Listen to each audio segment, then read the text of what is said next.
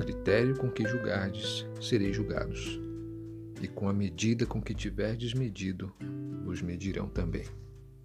Mateus 7, 2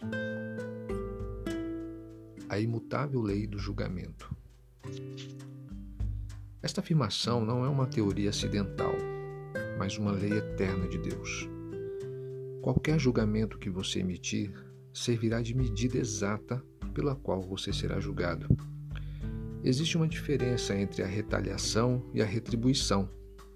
Jesus disse que a base da vida é a retribuição. Com a medida com que tiverdes medido, vos medirão também. Se você tem sido bastante perspicaz para descobrir o defeito dos outros, lembre-se de que essa será exatamente a medida que se aplicará a você também. Aquilo que faz hoje é o que a vida lhe fará amanhã. E esta lei eterna vem do trono de Deus até nós. Salmo 18, 25 e 26. O texto de Romanos 2:1 aplica esse princípio de uma forma ainda mais explícita, pois diz que aquele que critica o outro é culpado exatamente da mesma coisa.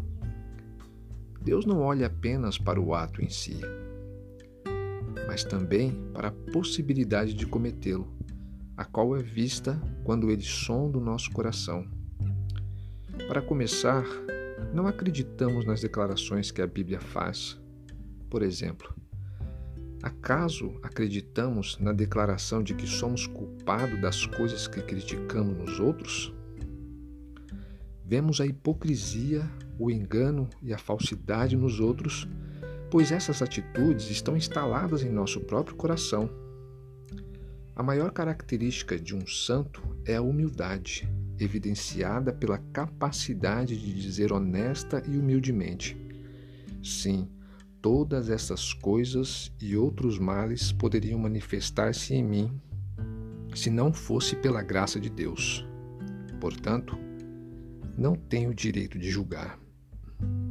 Jesus disse: não julgueis para que não sejais julgados. Mateus 7:1.